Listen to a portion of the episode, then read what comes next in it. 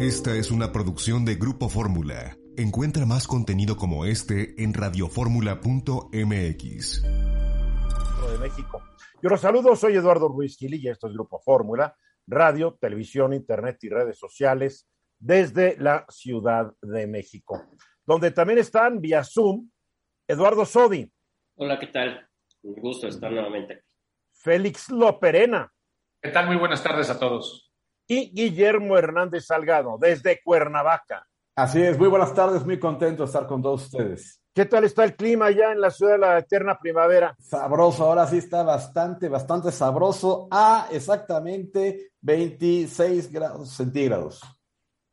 Sí, yo estoy ahorita a 20 grados, 6 grados menos. Está bastante sabroso. Bueno, disfrútalo, disfrútalo. Ya un día de estos me verás por allá. Perfecto. Muy bien, un video fue difundido anteanoche vía Twitter, no, no anteanoche, anoche vía Twitter, por un grupo criminal que se llama Los Tlacos. Su jefe se llama Onésimo el Necho Marquina Chapa. Y este grupo, Los Tlacos, está aliado al cártel Jalisco Nueva Generación que comanda el famoso, el célebre Nemesio El Mencho o Ceguera Cervantes. El video muestra unos 20 hombres hincados y con las manos amarradas a sus espaldas, siendo agresivamente interrogados por un individuo con el rostro cubierto y portando un uniforme paramilitar. Atrás de ellos aparecen decenas de hombres armados también en uniformes paramilitares. Una voz dice, y, y, voy a hablar del video y no lo voy a mostrar, porque yo creo que lo peor y el gran favor que le podemos hacer a estos grupos es difundir sus videos. Entonces, no lo voy a mostrar. Además que de cada 10 palabras, 8 son una, obscenidad por respeto al público. Entonces la voz dice, gente de Iguala, ¿qué es tan obscenidad? Los que extorsionaban e iban matando a gente inocente y mujeres. La basura que tenía en terror a esta bella ciudad. Aquí está la gente de la sierra, la sierra no perdona. O se alinean o los vamos a matar. Se los dijimos y llegó el momento. Esta plaza ya tiene dueño. Luego se dirigen a un hombre llamado Chucho Brito y le dicen, Chucho Brito, ya tenías armada tu mesa con gama para sentarte a otra vez obscenidad, pero infieren de que a ganar dinero. Se les dio la mano y la mordiste como a todos los que te han ayudado. Es más o menos lo que dice esta voz. El interrogador se pasea frente a sus prisioneros y por lo menos a 10 o 11 de ellos les apunta con una pistola a la cabeza y les exige que les digan su nombre, eh, su apodo, el nombre de su jefe y la actividad de su jefe. Varios de los interrogados, después de dar su nombre y su apodo, dicen que su patrón es Chucho Brito. Chucho Brito también es conocido como el marranero y es uno de los jefes de la banda La Bandera asociada al cártel Guerreros Unidos. Y que la actividad de este es extorsionar a constructores de la zona y a sacarle el dinero a la gente. Pero también dicen que Brito está asociado con David Gama Pérez, quien hoy asumió la presidencia municipal de Iguala, que ganó en la elección del 6 de junio pasado como candidato del PRI, Partido Verde. La imagen del video se oscurece al tiempo en que se escuchan los balazos con que son asesinados los prisioneros.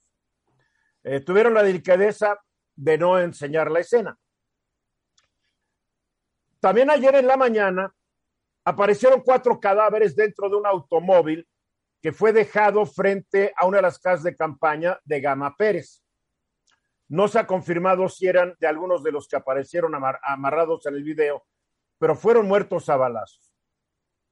Videos como el que se difundió ayer no son desafortunadamente la excepción en nuestro país. En el Internet abundan y peor todavía, hay cientos de miles de personas que los buscan ávidamente y con morboso gusto los ven una y otra vez. Hay una cultura de ver videos donde se asesina, se mutila a un ser humano.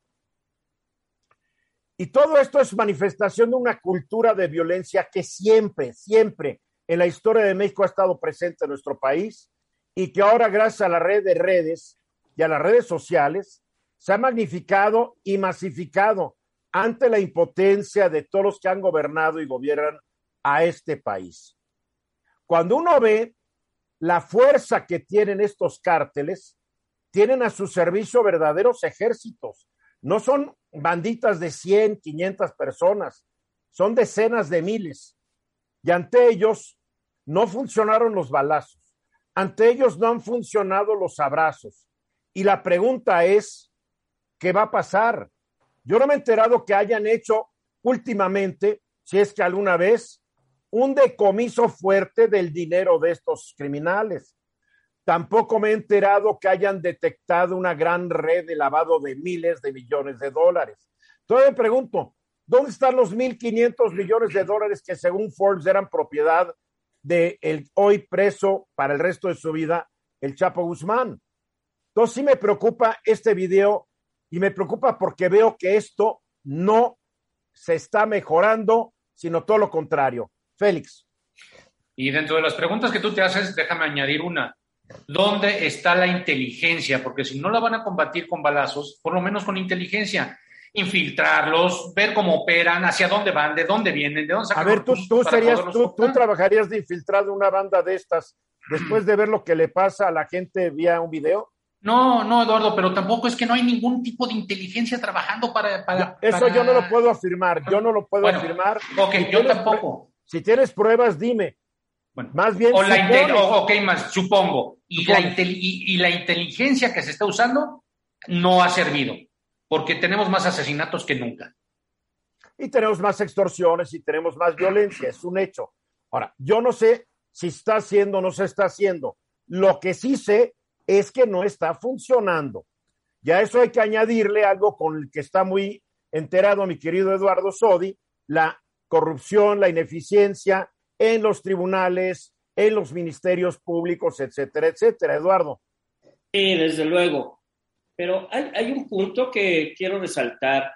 Llevamos, según últimas cifras oficiales, 110 mil muertos por crímenes violentos. En este sexenio. Así es. 101 mil. Eh, la última cifra que vi ayer fue de 110 mil, o 101 mil, 110 mil. Y he escuchado al titular del Ejecutivo decirnos que eh, esto, la mayoría de estos homicidios son entre grupos delincuenciales. Pero hay una cosa, el Estado debe de proteger la vida de los seres humanos que habitan en el Estado. No importa si son criminales o no, el Estado debe de prevenir esos delitos y castigar a quien los comete. Así es que el hecho de decir que estos grupos que vemos en los videos y estas matanzas, que a veces también con un cinismo se exponen, no se puede excusar al Estado diciendo, ah, bueno, es que es entre grupos delincuenciales que se matan entre ellos. Es curioso que lo diga el actual presidente y lo dijera también Felipe Calderón, que es su archienemigo. En algo piensan similar, estoy viendo. Pues sí, pero ambos pensamientos van en contra del Estado mismo. Que el y otra cosa que se les olvida, y se le olvida mucho al presidente López Obrador al decir eso, porque él mismo ha dicho que violencia no se combate con violencia. Pero tampoco debe olvidar que violencia genera violencia. Entonces, si se están matando entre ellos, cada vez hay más violencia. Porque si me matan a mi amigo de mi banda, yo voy a, voy, a matar al de la banda contraria, y así es un ciclo que nunca se va a acabar. Justicia por propia mano. Ayer tuvimos un caso espeluznante eh, ahí en el municipio de donde está Tres Marías. Eh, ah, exacto. En donde eh, la autoridad se cruzó de manos porque dicen que estratégicamente vieron que era lo mejor el dialogar que entrar a tratar de detener al pueblo que estaba violento, castigando a unos supuestos secuestradores, a unos supuestos delincuentes, y se murieron, los mataron, los quemaron. Terrible, es terrible lo que estamos viendo. Guillermo, nos ahí, menos ahí la autoridad debió Guillermo, Guillermo. lo, que parece es que hay un poder alterno al poder y parecería también que los abrazos son más menos el resultado de un acuerdo, un posible acuerdo, porque esto sigue y nadie lo detiene. Yo no creo que haya un acuerdo, pero si tienes las pruebas, como siempre digo, parecería, parecería. Porque aquí no estamos para especular. Vamos a los mensajes porque por fin, por fin llegó la productora. ¿Quién sabe dónde andaba, caray? Llegando tarde. Vamos a los mensajes. Faltan 13 minutos para la hora y sigamos hablando sobre este asunto de, de la violencia. Hay que decir una cosa, la violencia no solamente se manifiesta por homicidios. Y aunque diga el presidente, y tiene razón, que se matan mucho entre ellos, pero también se llevan de corbata y acaban con la vida de policías, sean policías federales, estatales o municipales. Acaban con soldados y marinos. Acaban con vidas civiles. O sea, dentro de todo este número montonal de muertos, hay mucha gente que ni le daría ni la temía, o que eran funcionarios públicos dedicados a protegernos a nosotros, y ni quien se acuerde de ellos y ni quien les agradezca su sacrificio, el último sacrificio, que es haber dado la vida. Entonces, cuidado, eso de generalizar de que se matan entre ellos no es del todo cierto. A ver, Félix, platícanos. Fíjate que hoy, justo hoy, dentro de tres años, estaremos viviendo el último día del presidente López Obrador como presidente de México. Y es muy importante y... aclarar que el sexenio se va a acabar el 30 de septiembre Así del es. 2024, porque la constitución se modificó para que entre la elección de julio y la toma de poder no pasen tantos meses, no más van a pasar de julio, agosto, septiembre, octubre, tres meses en vez de los cinco meses que hoy transcurren. Así es. Y bueno, dentro de las múltiples promesas de campaña que, que hizo el hoy presidente de México estaba la de combatir la violencia y pacificar al país. Y desgraciadamente, como hemos visto, pues no ha pasado. Y, vámonos por partes. Fíjate, el primero de diciembre de 2018, que es la fecha en la que tomó posesión como presidente de México, y de hasta ayer, 29 de septiembre, en ese, en ese lapso hubo 101.280 homicidios dolosos en nuestro país. Es decir, después de 34 meses de gobierno, el sexenio del presidente López Obrador es por mucho el que más víctimas ha presentado cuando se compara en el mismo periodo del tiempo de los presidentes anteriores. Pero es bueno aclarar que no todos estos homicidios son por crimen organizado. No, no, no. Hay, homicidio doloso. Homicidio doloso de que alguien no te quería y te buscó y te dio un plomazo. Así es. Bien. Ahora, a estas alturas, con Enrique Peña Nieto, por ejemplo, había 40 mil, casi 41 mil homicidios menos, con Calderón 38 mil menos, con Fox 39 mil, casi 40 mil menos. Es decir. No, estás mal, perdóname, yo estoy viendo tus notas y las vas a leer, las, léelas bien. No, a con, ver. Con Fox eran. Con Fox eran 61.500 menos. Eran 60.343 homicidios. No. Con, con, ah, perdón, con Fox eran 39.742 homicidios, 61.500 menos. Sí, perdón. Y con o sea, Calderón. Si vas a leer tus notas, léelas bien, caray. Digo, porque si no estás perdón. dando mal el dato y lo siento, no, te voy a está bien, no, está bien. Lo, el público lo... se enoje. Bueno, y con Calderón llevábamos 37.906 muertos, es decir, 63.300 muertos menos que ahora. Esto quiere decir que el, pues sí, la le dieron al presidente un tema de seguridad muy complicado, sí es cierto, pero las estrategias no le han funcionado. Ya no hablemos de los abrazos, realmente las estrategias que le plantearon, que plantearon él y el señor Durazo no han funcionado. Porque un par de semanas ojo, antes de que... Ojo, ojo, otra vez. No solamente es el señor Durazo, que no sabe nada de la materia. Son los secretarios de la defensa, el secretario de la Marina. Es Marina. Son, sí. Porque Durazo ahí está feliz de gobernador porque no tiene que saber hacer nada para ser gobernador. Sí, pero bueno, eh, realmente el día que lo presentaron, lo presentaron el señor Durazo y el presidente, este plan, el Plan Nacional de Paz y Seguridad, que consistía en cinco puntos. Uno, amnistía y desarme de cárteles. que querían? Promover leyes para, para ponerle fin a las confrontaciones armadas, y la idea era pues, ofrecer reducciones de sentencia para los delitos cometidos. No ha pasado, y la verdad, yo dudo mucho que eso vaya a pasar. Ese es el Correcto. punto número uno. Punto número dos, cambiar las políticas públicas hacia el consumo de drogas. Tú recordarás que a principios de sexenio, eh, la, la, la, ex magistrado Olga Sánchez Cordero en el Senado propuso legalizar la marihuana y demás, y se presentó inclusive la ley. Otra promesa incumplida de Olguita Sánchez Cordero. Bueno, seguimos esperando que eso suceda porque no ha sucedido y al paso que vamos, pues tampoco va a suceder. Eh, esta está congelada en el Congreso. La tercera, establecer una Guardia Nacional de 50 mil elementos que incluyera policías navales, militares y federales y dividir al territorio en 266 regiones en donde se aplicarían planes específicos de seguridad. La Guardia Nacional no solo se cumplió, sino que con el doble de elementos, con 100 más, un poco más de 100 mil elementos. Pero pues el tema es que los, los, asesinatos siguen y los enfrentamientos entre, entre bandas armadas siguen. Y hay terrenos del, territorio nacional donde no pueden ni entrar. ¿no? Entonces, entonces sí están, pero bueno, pues hay, tienen mucho terreno para mejorar. El combate a la corrupción. Esto es algo en lo que el presidente insiste todas las mañanas, que ya no hay corrupción, que ya lo lograron erradicar, pero esto no es cierto.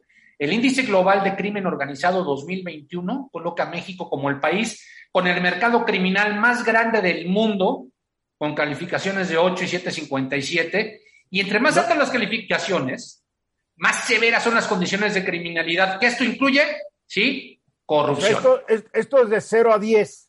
De 0 a 10. ¿No hay, hay país arriba de México? no, México es el que está hasta arriba de 197. ¿Y por qué no nos pusieron 10? ¿Qué? No sé, o sea, ahí sí, su, criterio de calificación no sabría decírtelo. Son puntajes, son puntajes. Pero Así es. Fin, estamos en lugar nada, nada. Nada agradable. Entonces destacan la corrupción entre uno de los principales elementos. Y por último, el quinto punto, impunidad, desaparecidos y derechos humanos. Amnistía Internacional señaló este año que la tasa de impunidad para todos aquellos casos que entran al sistema penal de nuestro país, es decir, los que ya están en el sistema penal, es del 99%.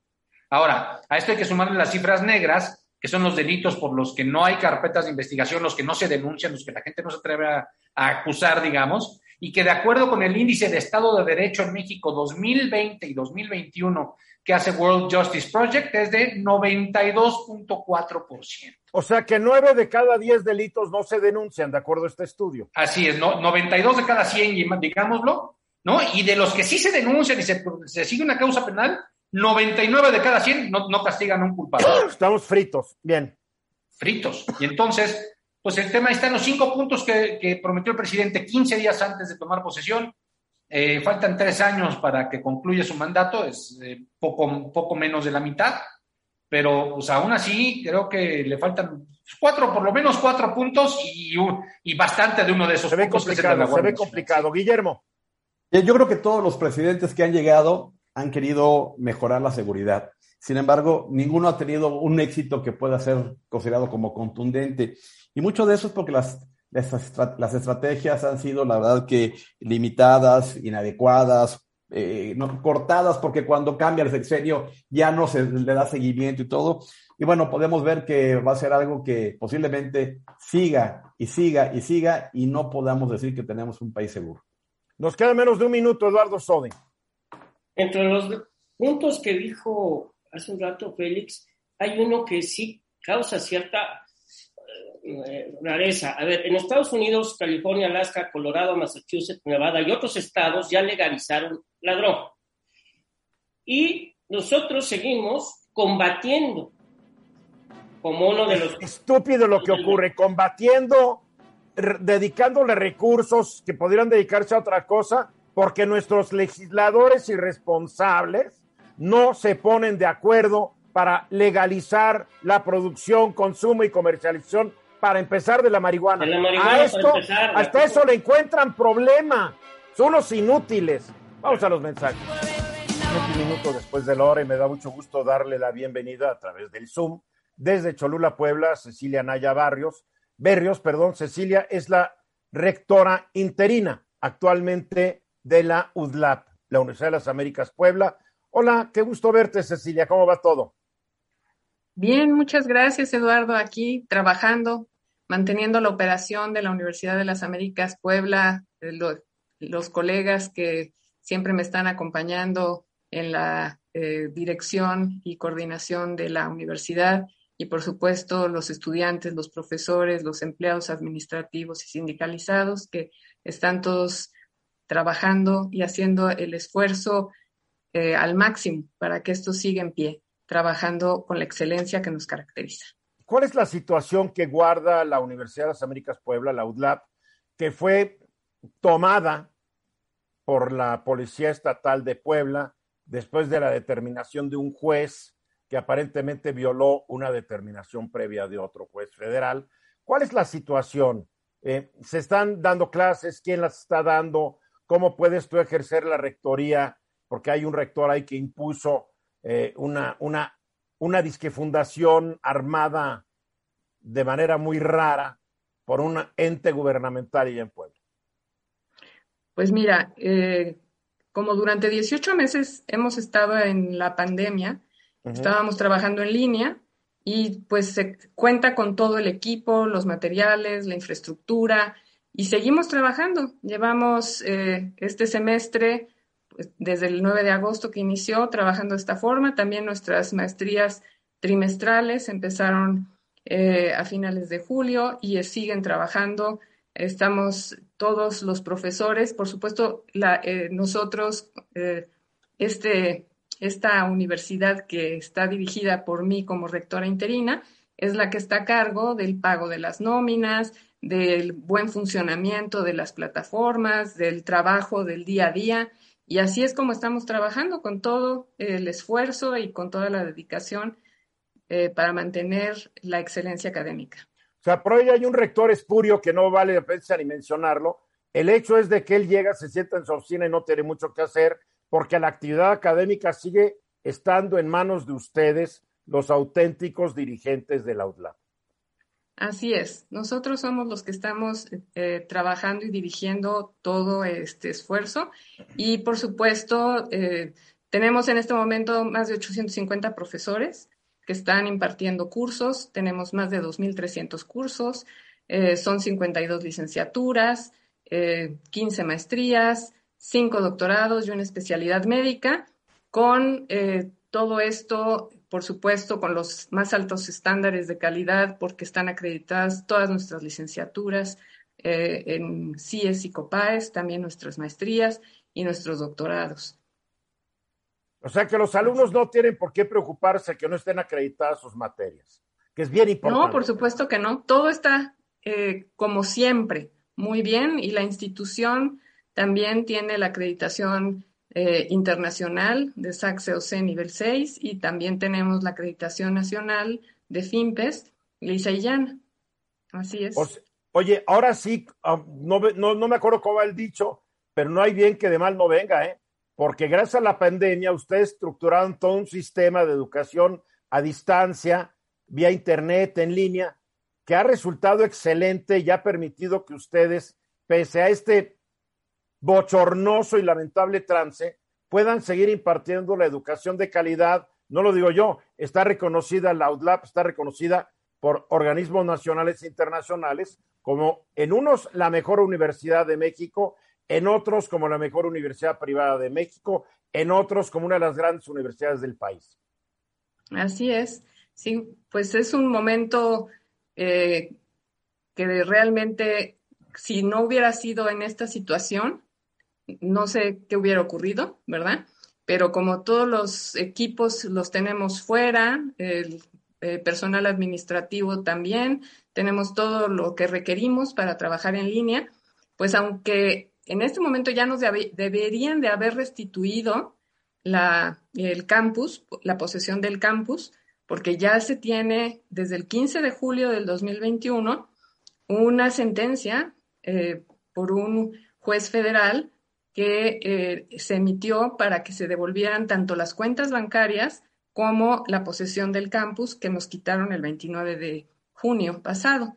Eh, sin embargo, ya las cuentas bancarias las tenemos y, la, y el campus todavía no se nos restituye eh, físicamente. O sea que por parte de las disque autoridades de la universidad, y digo disque porque no, auto, no, no mandan sobre nada, ellos están en desacato de una orden judicial y con eso pueden arriesgarse a irse a la cárcel.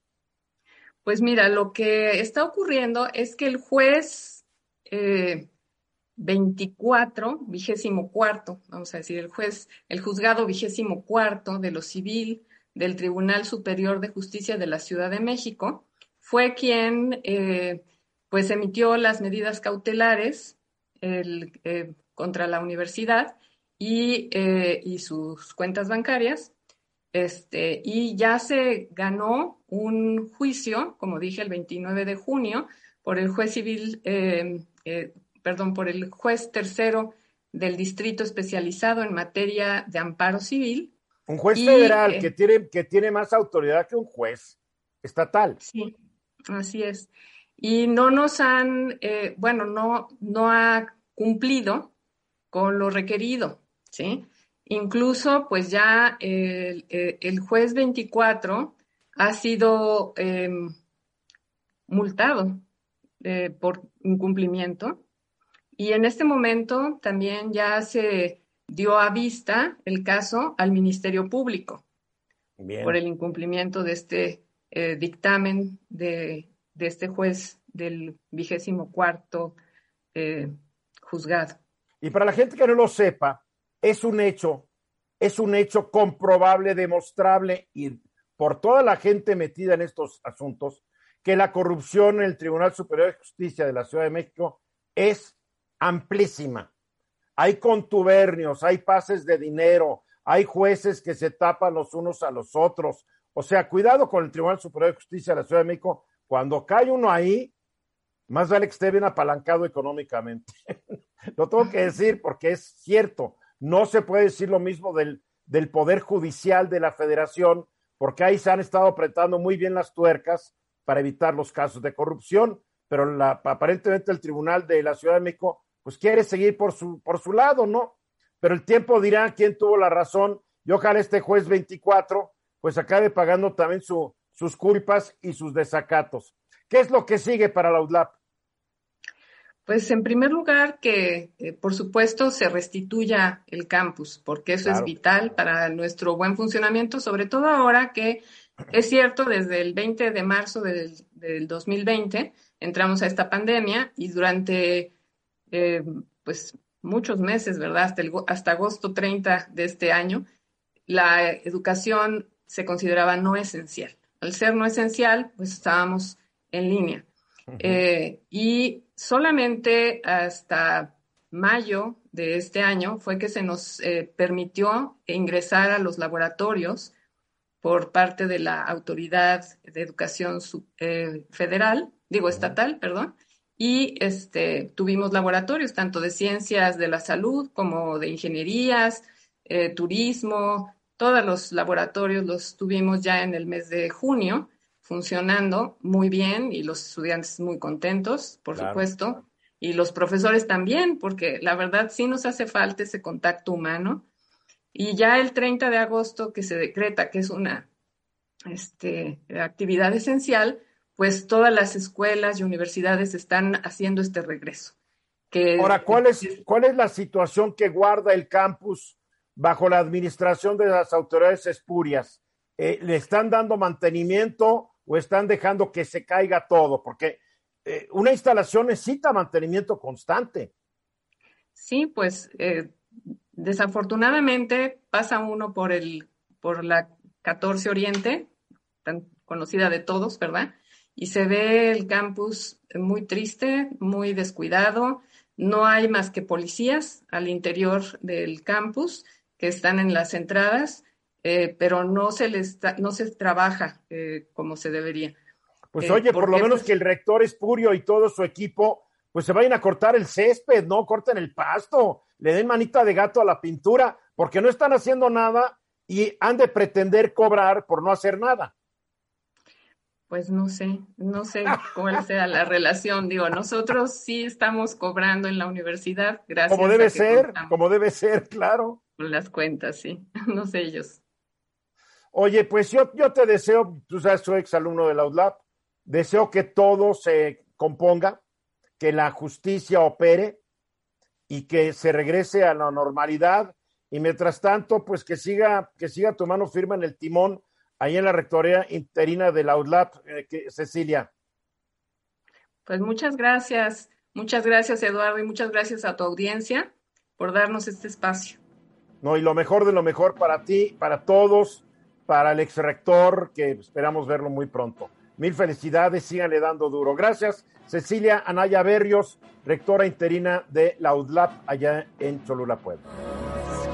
Ayer comentábamos cómo no hay vacunas, todavía no han, llegado las vacunas uh, para la influenza.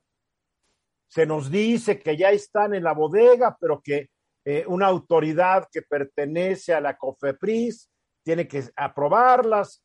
La burocracia burril en acción.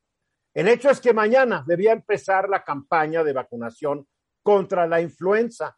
No van a, no van a empezar, según las fuentes consultadas, van a empezar hasta dentro de un mes. El problema es que ya la influenza va a empezar a afectar a muchas personas y se combina este año influenza con COVID, dos enfermedades de las vías respiratorias causadas por virus.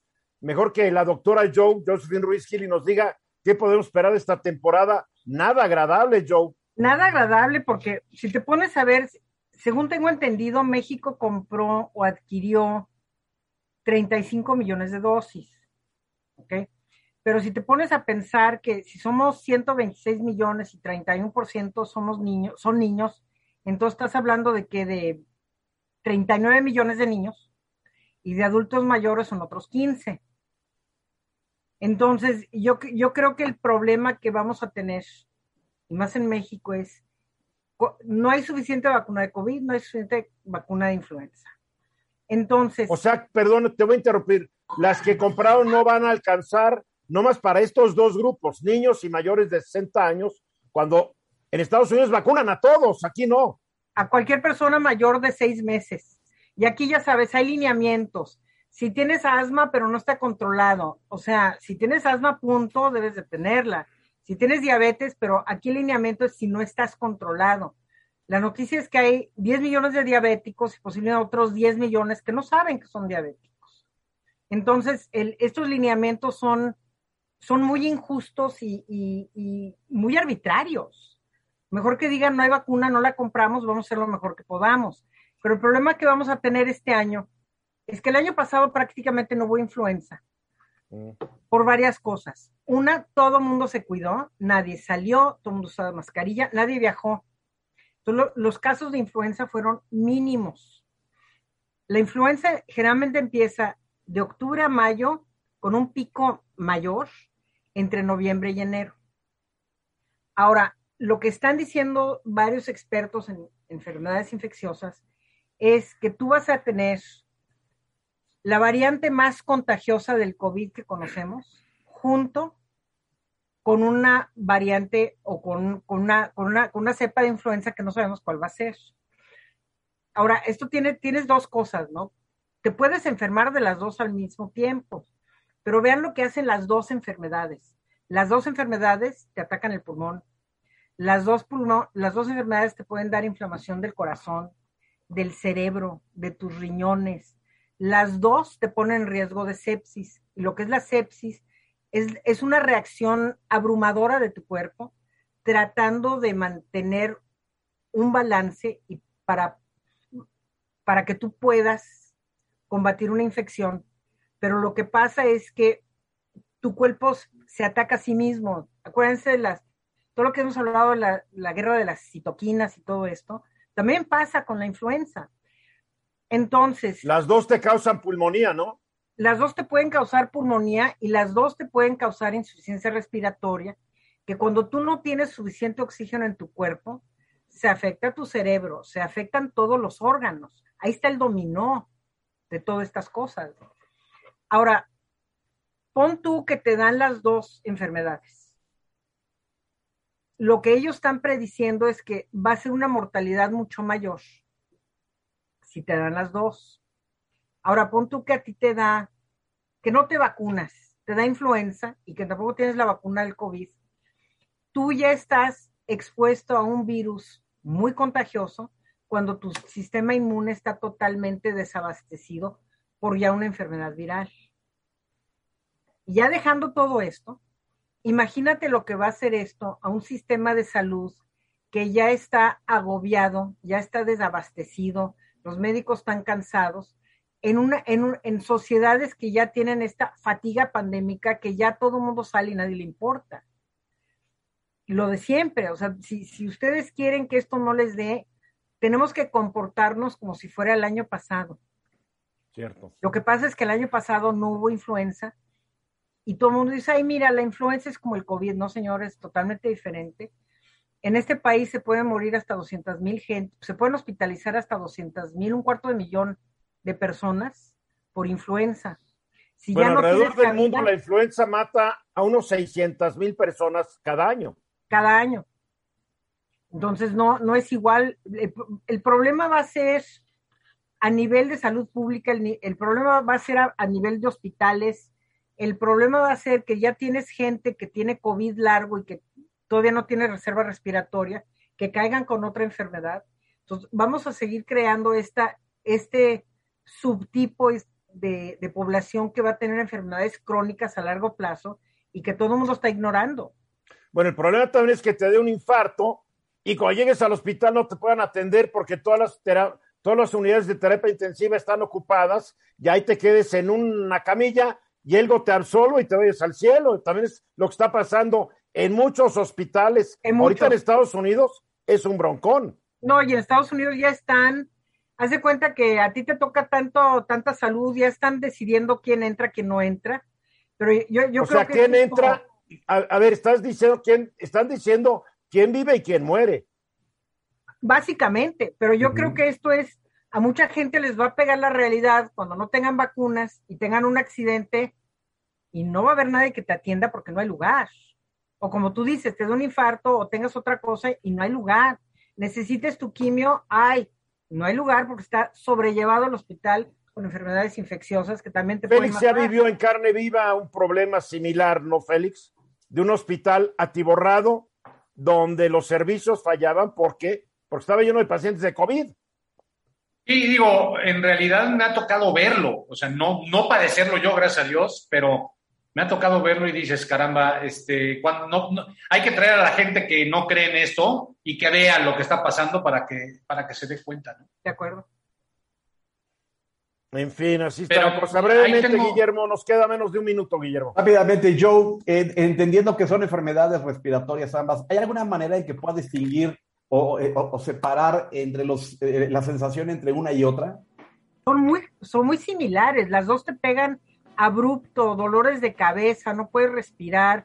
La única diferencia de una y otra es, por ejemplo, tal vez no tanto dolor de cabeza, no tienes el problema de anosmia, y en lo que es uno y el otro, y en México no creo que se hagan muchas pruebas de influenza, no vas a saber si es una u otra. Uy. Pues confesado, Guillermo. Sí, no hay de otra. Gracias, Joe. Un conocido mío le debía dinero al fisco. No podía pagarles. Pues entonces le congelaron las cuentas hasta que no pagara. Y me decía mi amigo, a ver, ¿cómo quieren que les pague si ahora ya no puedo hacer dinero porque mi empresa la tienen inmovilizada, porque como no tengo acceso a mis cuentas, no puedo contratar proveedores. O sea, acabó diciendo, pues, me, lo quebraron en pocas palabras, lo quebraron. Se había atrasado con sus impuestos por la pandemia y todos los problemas que vienen aparejados, pero en fin, problema de él y pobrecito. ¿Qué es esto? ¿Cómo te pueden congelar tus cuentas, Eduardo Sodi? e impedir que puedas seguir generando ingresos para que le pagues al SAT? Bueno, eh, lo que sucede es que hay varias eh, causas por las cuales te pueden congelar las cuentas y como estás comentando, una de ellas es por adeudos que tengas con el SAT. Pero para que el SAT te pueda congelar las cuentas, requiere que tenga ya un crédito fiscal determinado. ¿Qué es esto? Bueno, que el SAT ya hizo una auditoría y determinó que no has pagado tantos o cuantos impuestos.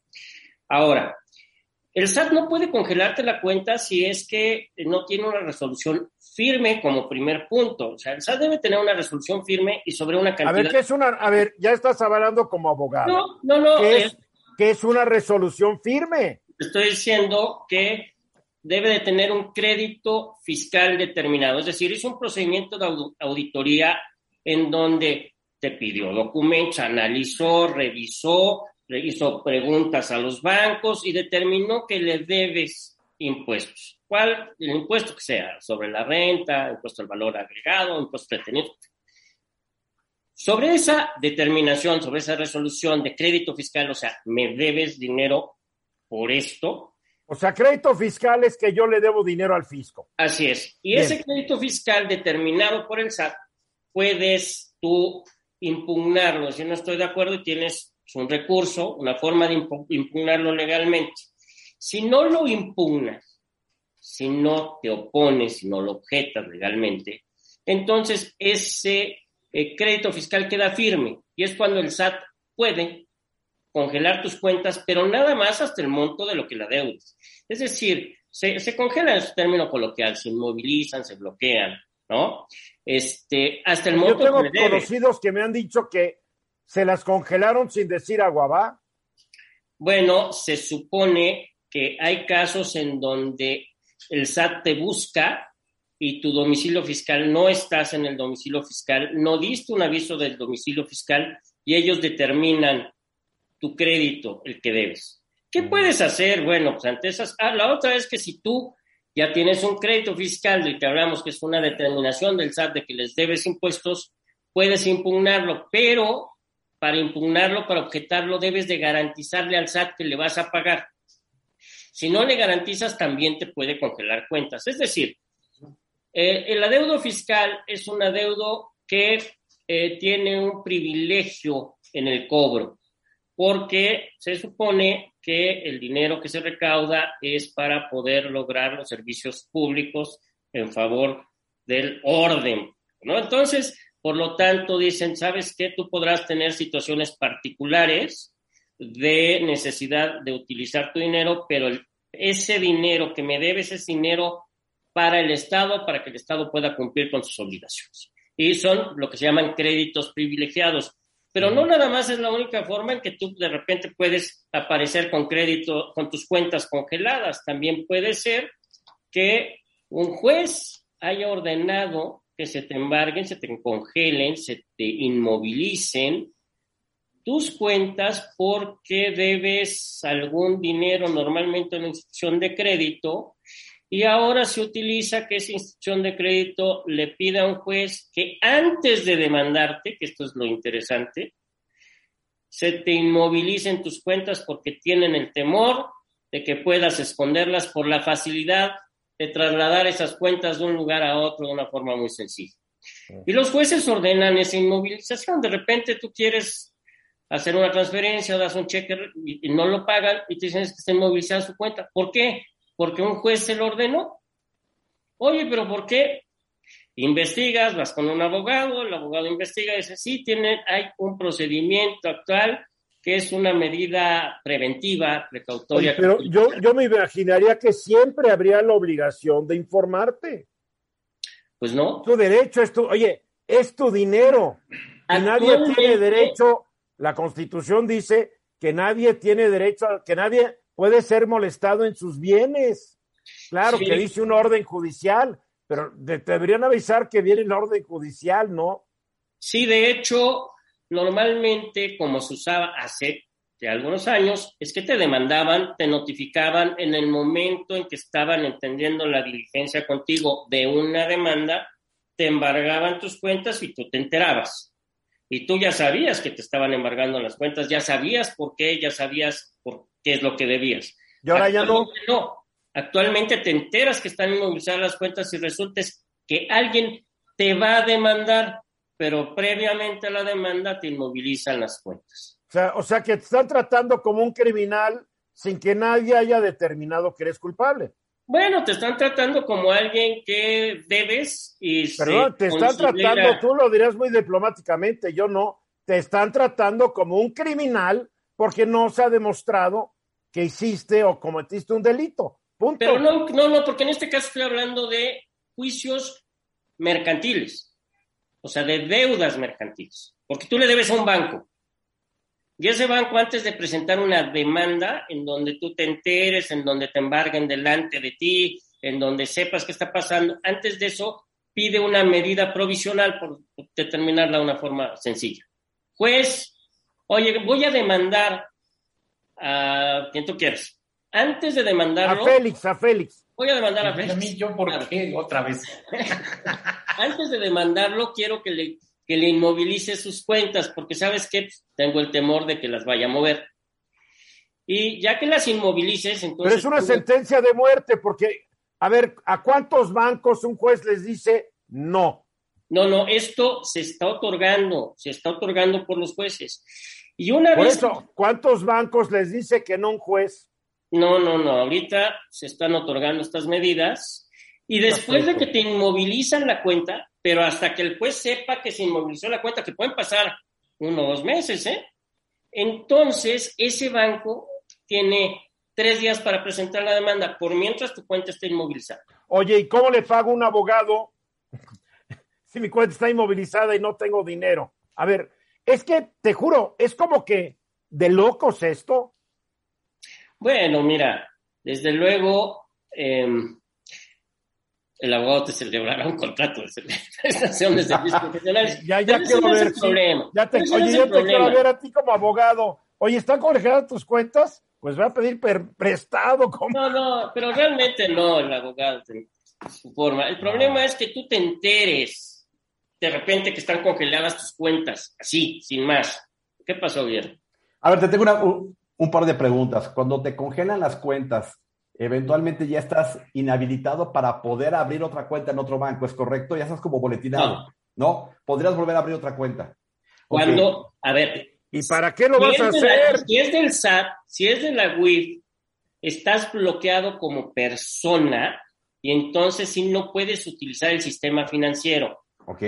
Si es por un embargo o por una medida de estas provisionales, se te embargan las cuentas que tengas en ese momento abiertas y que tengan eh, un- un- una cantidad de dinero. Esas se te embargan. Si tú vas y abres otra cuenta en otro banco, el banco te la va a abrir y esa no va a estar inmovilizada. Oye, pero ese banco no va a meterse al, al computador y va a decir, oye, tú tienes unas cuentas inmovilizadas Exacto. en tal banco. Exacto. No, a ver, no, no, no, para nada, ¿eh? No, no, el banco, no, porque al banco no le interesa. O sea, si fuera una cuestión del SAT, de la WIF, sí. O sea, si fuera por un movimiento de operaciones que se presuman de recursos de procedencia ilícita, sí estás bloqueado como persona y no puedes abrir cuentas en ningún banco. Cuando es un embargo Sí, me queda claro, me queda claro. mercantil, el banco te dice, a ver, me vas a abrir una cuenta nueva, ok, sale con esto. Está bien. Bien, a ver, nos queda poco tiempo, eh, Félix. Oye, y en, en México no se da o no se puede dar el tema este de los padres que luego no quieren pagar ni colegiaturas ni mantener a sus hijos y se quieren velar y que el, juez ordene congelar sus cuentas por no pagar la, la manutención de sus hijos. Mira, esto que me preguntas es un punto muy interesante. A ver, la UEF te puede congelar las cuentas bajo criterios de, de la Corte, que tiene que ser nada más por cuestiones o tratados internacionales. El SAT te puede congelar las cuentas, en juicios mercantiles te pueden con- congelar las cuentas, pero los jueces en materia familiar no lo están haciendo de entrada.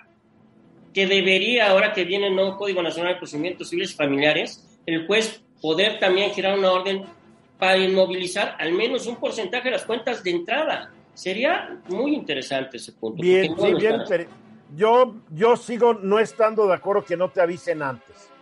Punto. Pero en fin, así es la ley. Gracias, Eduardo. Mensaje. Y hoy es el Día Mundial del Podcast. Correcto. Esta forma de que la gente utiliza la red para comunicar sus ideas, sus logros, sus ambiciones, sus ilusiones, sus odios, sus querencias. El podcast. ¿Cómo podemos definir el podcast, Guillermo? Bueno, el podcast, fíjate que tiene un, eh, una, una definición bien interesante. El podcast, como empezó todo en el tema del iPod, eh, ese dispositivo que, eh, lanzó la empresa Apple hace varios años, y por, ahí tengo uno podías- guardado. Fíjate, y por ahí podías eventualmente bajar un podcast para poderlo reproducir. Entonces es la conjunción entre eh, el iPod y el broadcast. Y de ahí sale lo que significa un podcast.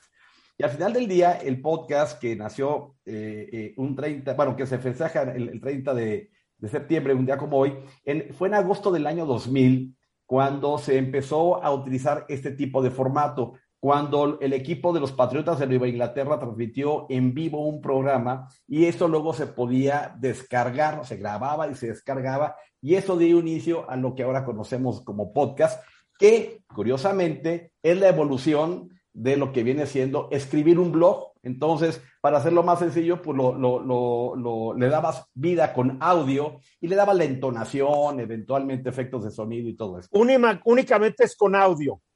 El podcast normalmente es con audio. Y Pero quiero aprovechar, la gente puede ver el podcast de este programa en audio, en Spotify.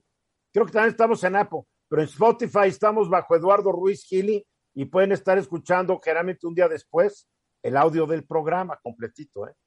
Tal cual, exactamente. Entonces, es estrictamente con audio, puede tener cualquier efecto eh, de sonido, música y todo, para hacerlo bastante más interesante. Ok, ¿cuáles son las principales plataformas de, podcast? Bueno, la primera que salió fue la de Apple, pero Google, Amazon, iHeart, eh, Spotify, Patreon, Himalaya, TuneIn. Ahora hay una gran cantidad de plataformas donde los podcasts se pueden almacenar. Una cuestión muy importante es que el podcast, podcast se almacena o en una página o en una plataforma para que lo puedas descargar y va llevando todo, toda la estadística de, de cuántos, qué, qué tanto se va demandando ese podcast, o sea, qué tanto se descarga, se escucha, etcétera. Ahora, hay una numeralia bien interesante. Por ejemplo, según el banco BBVA, que tiene un sitio muy interesante de tecnología, dice que por lo menos hay mil millones de personas que escuchan podcast en el mundo. Y que esto puede crecer entre un 25 y un 30% en los próximos cinco años. La empresa, eh, la consultora Deloitte, antes de la pandemia pronosticaba que los ingresos de los podcasts en 2020 podrían haber llegado a los, dos, a los mil millones de dólares también.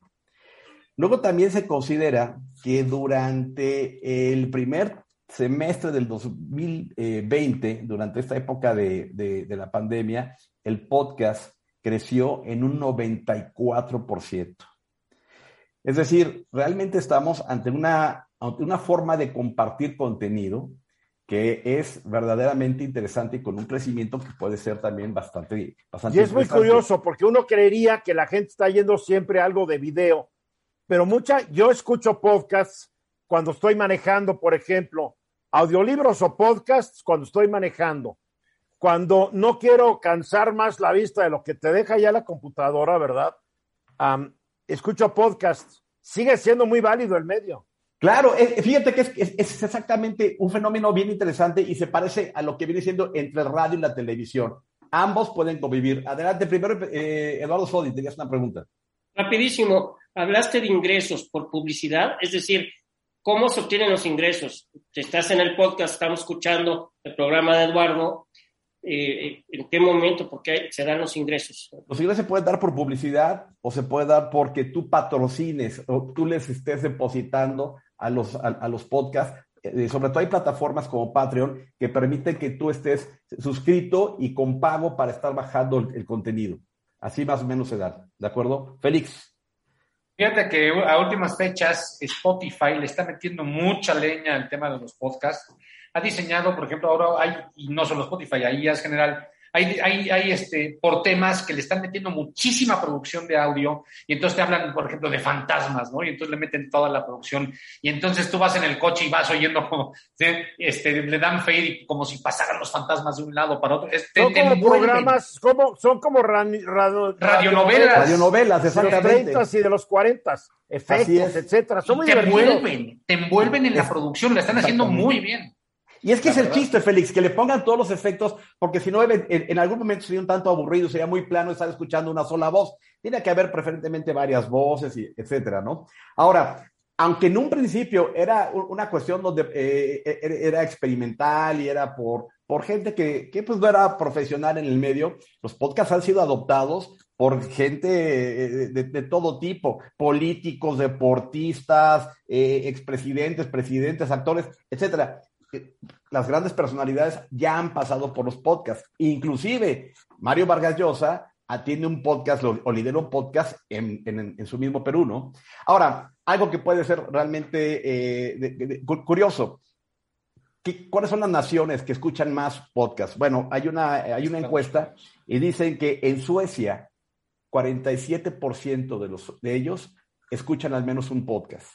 Brasil e Irlanda un 40% y luego, 34% es de los mexicanos, canadienses, estadounidenses y españoles los que atienden eh, el, consumo de un podcast de forma regular. China un 19 y Japón un 5. Entonces, lo que sí es un hecho es que es una plataforma de compartir eh, contenido, de, estar haciendo una, una experiencia muy interesante que ha crecido más. Lo que eventualmente tendríamos que empezar a contrastar es, ¿realmente el podcast llegó para quedarse? ¿realmente el podcast ante el video va a poder sobrevivir? Sí, claro que sí. Como claro que sí. Ya está hasta tres patines de podcast. Ah, exactamente, realmente es lo, que, es lo, que, estaríamos viendo, ¿no? Por ejemplo, Eduardo debería hacer un podcast sobre asesoría legal. Ándale, exactamente. Casos de... te, voy, te voy a pedir auxilio, Tocayo, sí. Félix Loperena debería hacer un podcast. De comidas en, restaurantes. De comidas en restaurantes fifís. Exactamente, y que vaya dando el menú, que vaya dando el, el, chef que hizo la receta, en fin, ¿no? Bueno, al final del día lo que tenemos es una forma muy interesante de poder seguir consumiendo contenidos, y hay contenidos y hay podcasts que son sumamente interesantes. Solamente les dejo, hay 1.5 millones de programas en todas esas plataformas que citamos podcast. Bien, gracias. Nos vamos, nos vamos. Gracias, Guillermo Hernández, Eduardo Sodi, Félix Loperena, mil gracias. Gracias. Saludos a todos allá en casa. Eh, saludos a nuestra productora que hoy llegó tarde. Yo soy Eduardo Ruiz Gil y gracias por estar con nosotros. Mañana 3.30 hora del centro estamos aquí de regreso con todo el equipo. Y esta noche a las 9 centro el tema es economía con Antonio Castro y con Ramsés Pech están ocurriendo cosas muy complicadas en la economía. Acaban de aumentar de nueva cuenta las tasas de interés en el Banco de México. Van a seguir aumentando. Viene un proceso inflacionario que nos va a golpear en los bolsillos, pero también viene un proceso la economía no está creciendo. Cuidado, si quieren enterar y entender qué es la economía para protegerse de los vaivenes, los espero esta noche a las nueve en mis redes sociales. Gracias. Esta fue una producción de Grupo Fórmula. Encuentra más contenido como este en radioformula.mx.